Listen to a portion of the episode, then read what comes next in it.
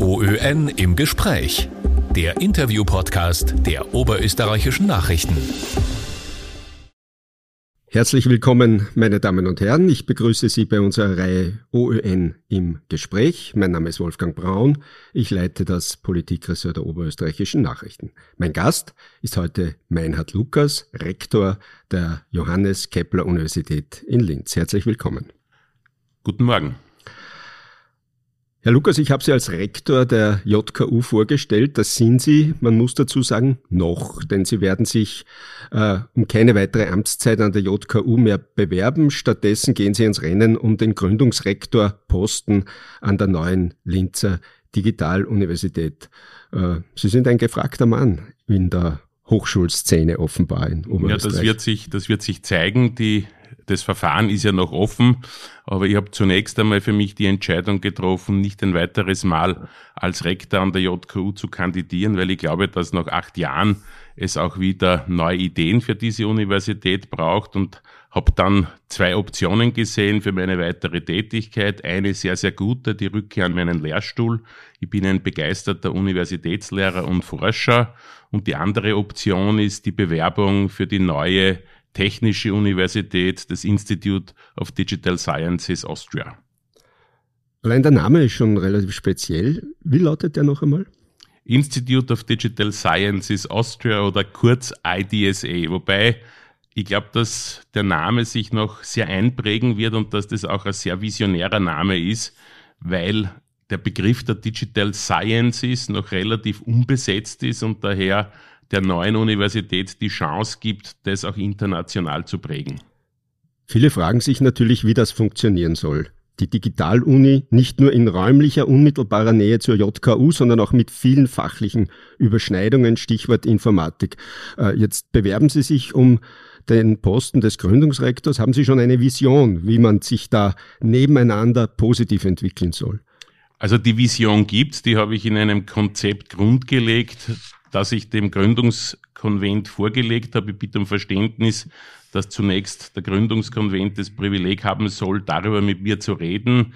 Aber ich kann vielleicht ganz grundsätzlich etwas über den Universitätsstandort sagen. Ich glaube tatsächlich, äh, dass das einerseits eine ganz große Chance ist, eine Universität neu zu gründen. Aber es wird wesentlich davon abhängen, und das habe ich ja auch schon in den vergangenen Monaten und Jahren gesagt, wie sich diese Universität in den Universitätsstandort einfügt. Die Johannes Kepler Universität ist die größte Bildungseinrichtung des Landes. 23.000 Studierende, 3.600 Beschäftigte und, das soll man nicht vergessen, äh, an die 1.900 Absolventinnen und Absolventen pro Jahr. Das ist die führende Bildungseinrichtung und wird sie bleiben.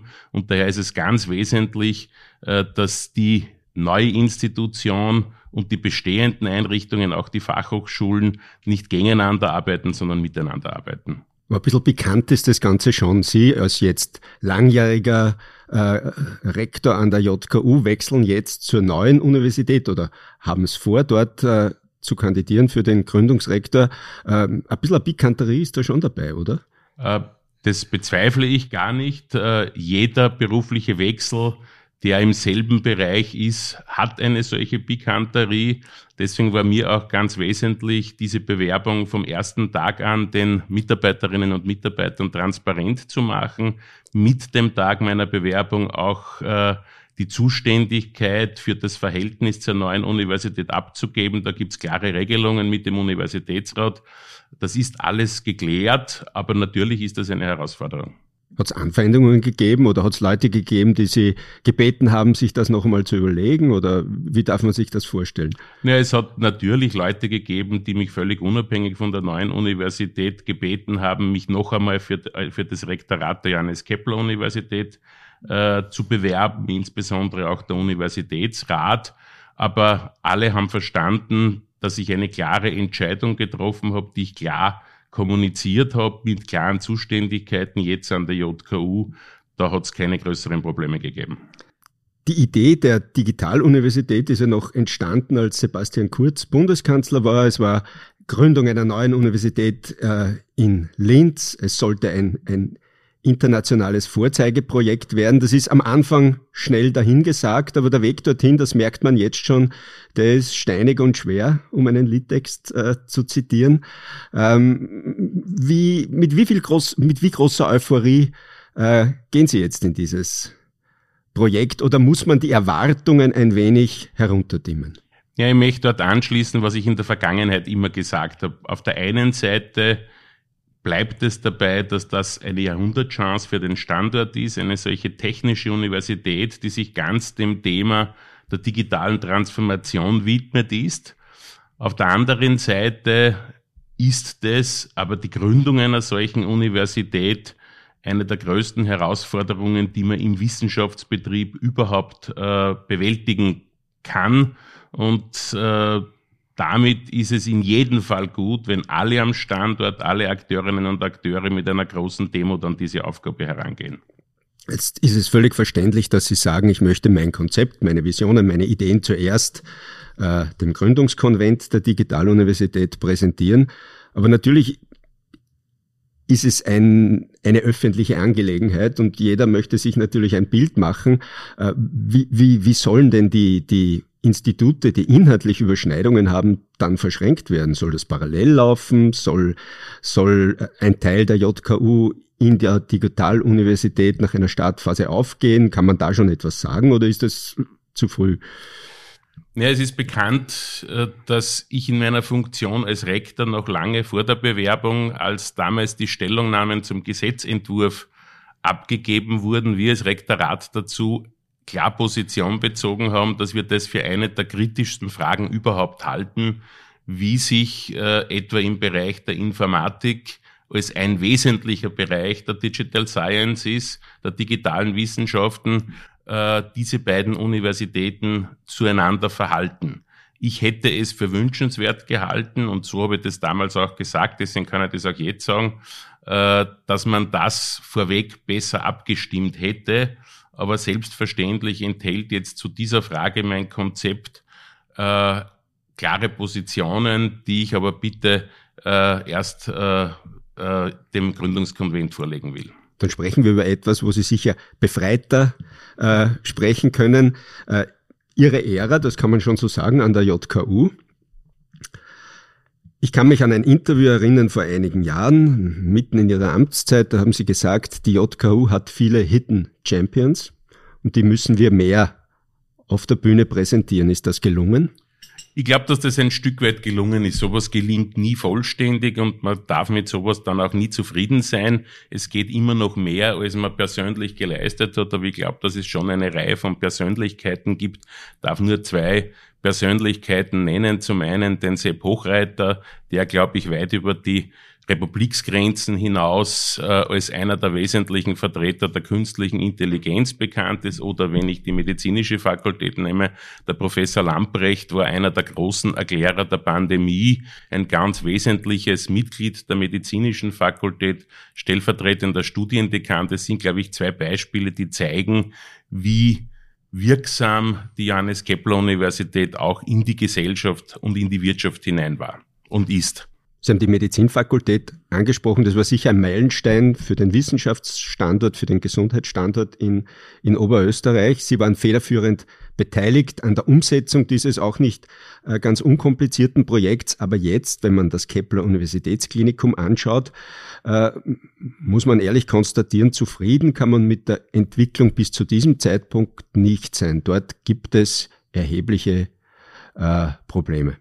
Ja, ich glaube, man muss einmal differenzieren zwischen der medizinischen Fakultät einerseits als wissenschaftliche Einrichtung der Johannes Kepler Universität und dem Kepler Universitätsklinikum, das zugleich der klinische Bereich der medizinischen Fakultät ist mit all den Herausforderungen, die es derzeit am Gesundheitsstandort für alle Krankenhäuser gibt und ganz speziell auch für alle Universitätskliniken in Österreich. Äh, wenn man auf die medizinische Fakultät schaut, dann ist es gelungen, äh, in acht Jahren, 2014, haben die ersten Studierenden begonnen, eine Fakultät sehr weitgehend und wie ich schon glaube, sehr erfolgreich aufzubauen. Äh, wir sind zwischenzeitig bei einer Studierendenbeginnzahl pro Jahr von 310 Studierenden wir haben die ersten Absolventinnen und Absolventen. Wir haben 20 Lehrstühle besetzt in dieser Zeit. Wir haben diese Lehrstühle, und darauf bin ich wirklich stolz, hochkarätig besetzt. Gerade auch im klinischen Bereich, aber auch im Bereich der Grundlagenmedizin. Und äh, die Evaluierungen der medizinischen Lehre an unserer Fakultät sind ganz ausgezeichnet. Wir sind da im österreichischen Spitzenfeld nach externen Evaluierungen, die etwa das IHS auf Basis von Studierendenbefragungen vorgenommen hat.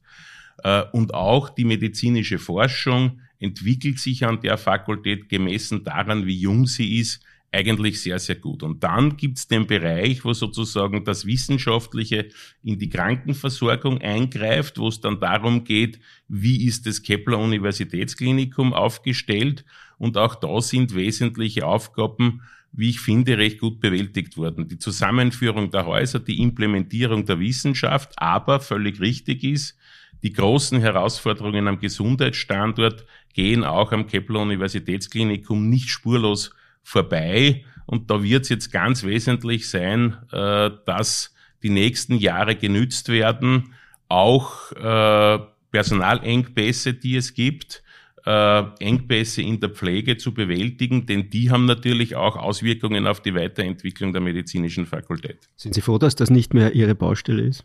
Na, überhaupt nicht. Also ich sage ganz ehrlich, dass die medizinische Fakultät äh, ein wesentlicher Punkt war, dass ich mir sehr lange überlegt habe, ob ich mich noch einmal als Rektor bewerbe, weil ich da durchaus noch Aufgaben sehe, die ich ganz gerne bewältigt hätte. Aber unterm Strich war dann die Entscheidung, äh, die Universität soll jetzt von einer neuen Persönlichkeit geführt werden mit neuen, äh, mit neuen Ideen äh, und auch neuen Aspekten, die in das Ganze eingebracht wird. Abschließend JKU, sind Sie zufrieden mit den Jahren, die Sie dort gewirkt haben?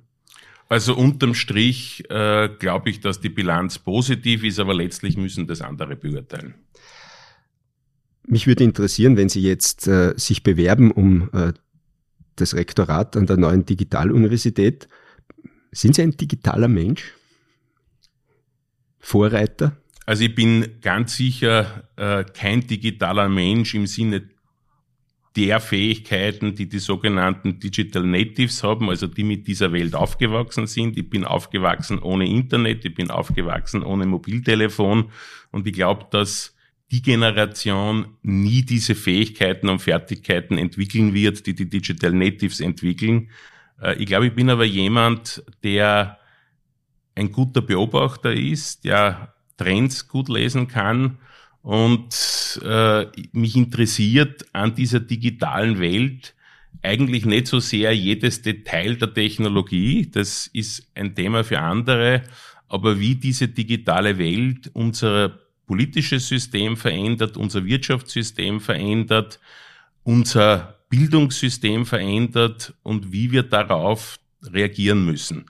Uns muss bewusst sein, dass Daten, dass Information das Kapital der Gegenwart und Zukunft sind. Also was vor 200, 300 Jahren die Rohstoffe waren äh, und bis heute eine große Bedeutung haben, das sind in der jetzigen Welt die Daten. Und wenn man bedenkt, dass wir, was diese Datenherrschaft betrifft, eigentlich ein Oligopol von wenigen großen Playern an der Westküste der USA haben, dann sollten wir aus europäischer Sicht sehr ernsthaft darüber nachdenken.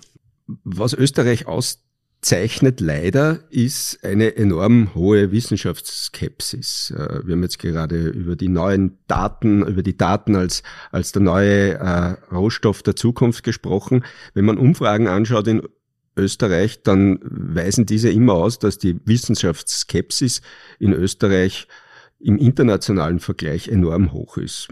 Haben Sie da eine Erklärung dafür? Ich glaube, dass man bei der Beobachtung zweierlei beobachten kann. Auf der einen Seite die von Ihnen angesprochene Wissenschaftsskepsis, die in einem Teil der Bevölkerung zunimmt und dieser Teil der Bevölkerung wächst auch, das ist richtig. Auf der anderen Seite gibt es aber auch eine bedeutende Zahl von Menschen, die eigentlich gerne hätten, dass Expertinnen und Experten Politik machen, also sozusagen ein, ein, Stück weit in Richtung Technokratie oder im Englischen Technocracy. Und auch da wieder sieht man ja, dass von äh, nichtstaatlichen Einrichtungen sehr stark Politik in dieser digitalen Welt gemacht wird und auch die faktischen Verhältnisse stark gestaltet werden. Also wir haben beides. Eine starke Affinität Richtung Expertinnen und Experten auf der einen Seite und äh, auf der anderen Seite die Skepsis. Ich fände ein Mittelmaß besser.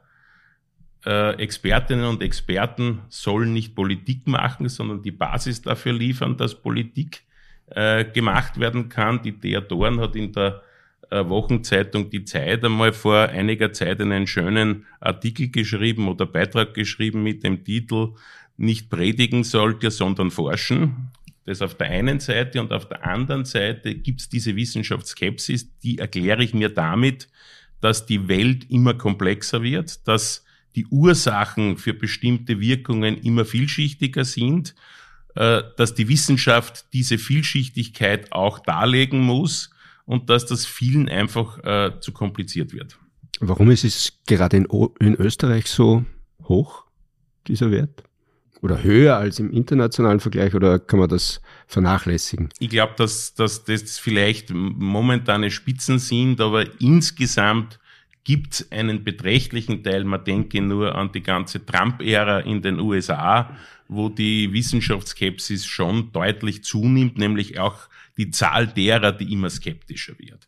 Und eine gewisse Verantwortung muss die Wissenschaft auch bei sich selbst hier suchen. Äh, vieles wird von der Wissenschaft gerade auch in öffentlichen Statements zu kategorisch verkündet. Da wäre die Pandemie äh, ein gutes Beispiel dafür. Also die Wissenschaft sollte auch immer wieder, wenn sie Positionen vertritt, deutlicher machen, dass sie auch fehlbar ist. Also wenn man sich den wissenschaftlichen Diskurs in Österreich anschaut, von den Hochschulen her, gerade in den vergangenen äh, Monaten, als die Idee der Gründung der Digitaluniversität für Linz gekommen ist, da hat man schon den Eindruck gehabt, dass die Rivalität zwischen den wissenschaftlichen Institutionen fast schon ungesund hoch ist. Also Vor allem, wenn es um die Verteilung der Mittel geht.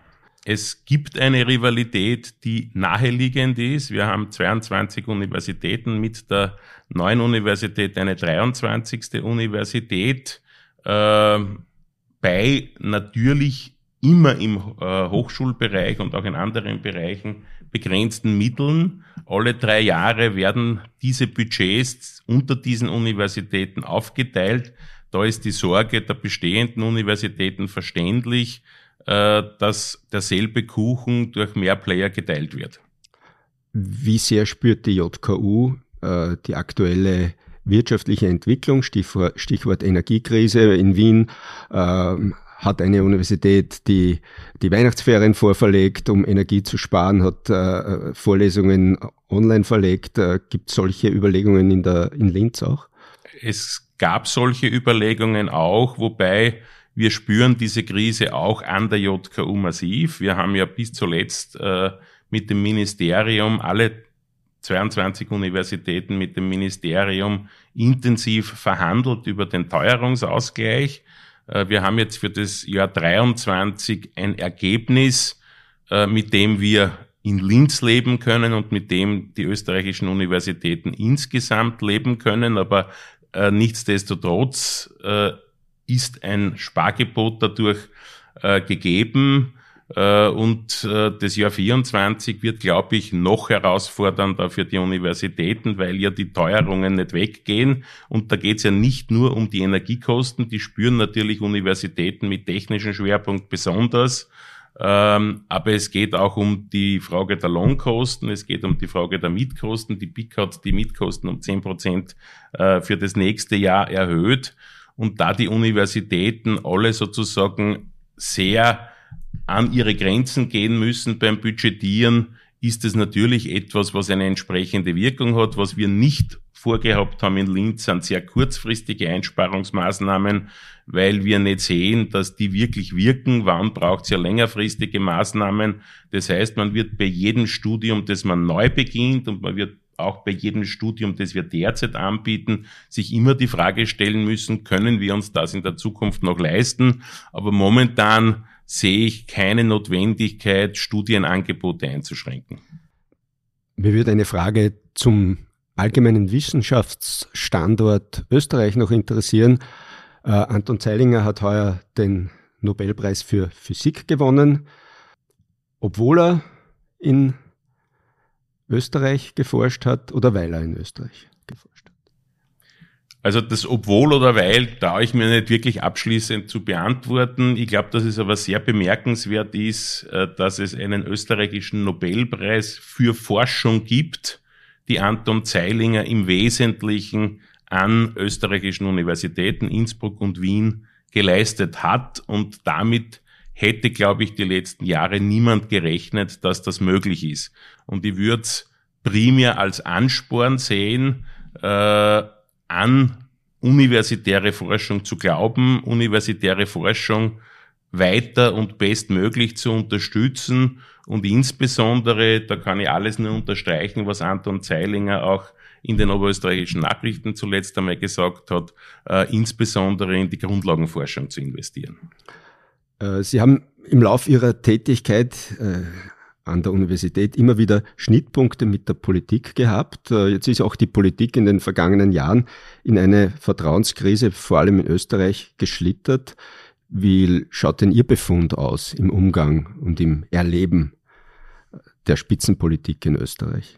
Ja, ich glaube, man muss zwei Bereiche trennen. Da gibt es einmal den Bereich der Korruption äh, und da hat Österreich äh, eine große Aufgabe, aber da kann ich alles zitieren, was der Bundespräsident zuletzt wieder gesagt hat, da schleunigst äh, am Image zu arbeiten und zwar dadurch, dass bestimmte Dinge einfach nicht mehr vorkommen.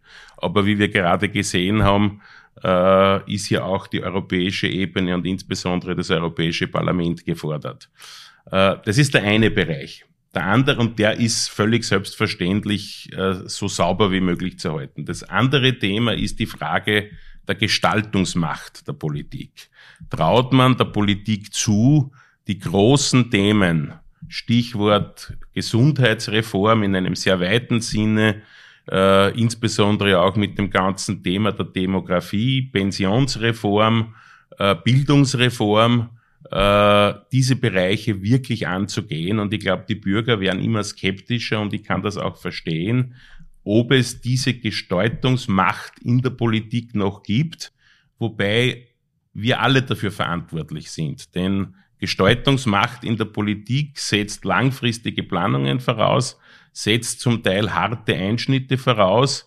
Und wenn jede Folge, die äh, solche langfristigen Maßnahmen haben, dann zu enormen Widerständen führt, dann wird es ja immer schwieriger, in der Politik die notwendigen Maßnahmen zu setzen. Wir sind alle gefordert in der Demokratie, äh, dass diese Demokratie auch leistungsfähig bleibt. Aber man merkt schon auch in der Bevölkerung, in anderen Ländern, Stichwort USA ist schon gefallen, Trump, dass Politiker, die äh, suggerieren, sie hätten einfache Lösungen und alles sei so komplex, weil äh, eben andere an der, in der Politik sich nicht zutrauen, diese einfachen Lösungen durchzusetzen. Das ist schon auch ein, ein, ein, ein Zeichen unserer Zeit. Das ist ja nicht nur in den USA, ist ja auch in Europa verbreitet zu beobachten. Die Hörerinnen und Hörer haben das jetzt nicht gesehen, aber ich habe heftig genickt bei dieser Fragestellung. Also das ist ein Problem unserer Zeit. Das ist wahrscheinlich überhaupt die größte Herausforderung für Demokratien mit Vielschichtigkeit, mit Widersprüchlichkeit umzugehen. Wir haben das in der Pandemie gesehen. Die Frage, was für die Kinder und für die Entwicklung der Kinder gut ist, äh, war anders zu beantworten, als, als was vielleicht virologisch sinnvoll ist. Also diese Widersprüchlichkeiten bei der Lösung von Problemen. Wir sehen das jetzt bei der Energie- und Klimakrise, wie schwierig es ist. Es werden Kohlekraftwerke jetzt insbesondere in Deutschland länger betrieben, um die Abhängigkeit von Russland zu bewältigen, was natürlich ökologisch eigentlich ein Wahnsinn ist. Und diese Widersprüchlichkeiten, mit denen umzugehen, die auch auszuhalten, ist die größte Herausforderung für die Demokratie. Deswegen tun sich die Politikerinnen und Politiker leichter, die einfache Antworten haben. Und deswegen haben wir im Bildungssystem die Schulen und auch ganz besonders die Universitäten die Hauptaufgabe, die jungen Menschen auf diese widersprüchliche Welt, auf diese komplexe Welt auch besser vorzubereiten. Das ist eine Aufgabe, die weit über den Bildungsauftrag hinausgeht, das ist eine Aufgabe, die für die Demokratie ganz wesentlich ist. Da knüpfe ich gleich an. Sie sind Jurist, Sie waren Dekan der Rechtswissenschaftlichen Universität an der JKU. Gegenwärtig gibt es eine Debatte über Aktionen von Klimaschützern, die sich äh, an der Straße ankleben, den Verkehr damit spontan behindern, ähm, sehr viel Unmut auslösen teilweise. Äh, dann gibt's auch äh, Aktivisten, die in Museen, in Museen äh, Kunstwerke äh, anschütten. Ähm, wie sehen Sie diese Form des Protests? Es gab ja jetzt auch in Oberösterreich schon Vorstöße aus der Politik vom Linzer Bürgermeister, das Demonstrationsrecht dahingehend einzuschränken, dass das nicht mehr so leicht möglich sein soll. Braucht man das? Also ich glaube, man muss hier strikt zwischen der Motivation dieser Aktionen und den eingesetzten Mitteln unterscheiden. Und äh, ich kann vorwegnehmen, dass ich die Mittel ablehne, dass es aber zu einfach ist, nur diese Mittel abzulehnen, sondern diese Mittel sind Ausdruck einer gefühlten oder wirklichen Ohnmacht, vor allem in der jungen Generation. Das ewige Versprechen der Politik bei Klimakonferenzen in den Parlamenten in Europa, in Österreich, im Deutschen Bundestag, dass jetzt wirklich das Klimaproblem bewältigt wird. Und gleichzeitig die Klimaziele jedes Jahr grandios verfehlt werden, ist natürlich für die junge Generation keine wirkliche Perspektive. Und diese junge Generation oder die Aktivistinnen und Aktivisten, vor allem aus der jungen Generation, äh, sehen sich im normalen demokratischen Diskurs nicht mehr in der Lage, diese Ziele, die sie verwirklichen wollen, auch verwirklichen zu können und greifen daher auf diese Mittel zurück, um mehr Aufmerksamkeit äh, zu erregen. Nur ob die Kulturinstitutionen oder auch die Blockade von Verkehr wirklich die geeigneten Mittel sind, da habe ich große Zweifel, weil da einfach ganz wesentlich äh, in individuelle Rechtsgüter von Betroffenen eingegriffen wird. Also die Wahl der Mittel lehne ich als äh, auch äh, Verfechter des Rechtsstaates äh, natürlich ab, aber man muss sich schon mit der Motivation dieser Aktionen in einem politischen System mehr auseinandersetzen und darf sich nicht damit begnügen, dass das einfach Störenfriede sind. Sie hatten persönlich auch ein bewegtes Jahr. Sie haben eine Nierentransplantation hinter sich. Jetzt äh, sind Sie auch ein äh, vielseitig interessierter Mensch. Kunst, zum Beispiel. Ähm, und trotzdem bewerben Sie sich jetzt wieder für eine Aufgabe, die sehr viel Knochenarbeit äh, mit sich bringen wird. Woraus schöpfen Sie Ihre Energie? Also die Energie für meine berufliche Tätigkeit schöpfe ich aus genau dem angesprochenen Interesse. Ich bin ein unglaublich neugieriger Mensch. Ich bin davon überzeugt, dass Bildung eine unserer wichtigsten Aufgaben ist. Und deswegen ist es für mich jetzt eigentlich auch sehr gleichwertig, ob ich wieder unmittelbar in den Bildungsbereich gehe, selbst als Universitätslehrer tätig werde, mit der ganzen Erfahrung, die ich jetzt als äh, Universitätsmanager gesammelt habe, auch wahrscheinlich Dinge in der Lehre anders angehen würde, oder ob ich noch einmal in eine Managementfunktion gehe, äh, mit der Aufgabe, eine Universität ein Stück weit auch neu aufzubauen. Beides sind unglaublich spannende Aufgaben, weil man in beiden Bereichen im Bildungssystem viel bewegen kann. Rektor Meinhard Lukas, vielen Dank für diese halbe Stunde. Alles Gute für 2023. Danke, dass Sie bei uns waren. Vielen Dank für das Interesse. OÖN im Gespräch. Mehr Podcasts finden Sie auf Nachrichten.at.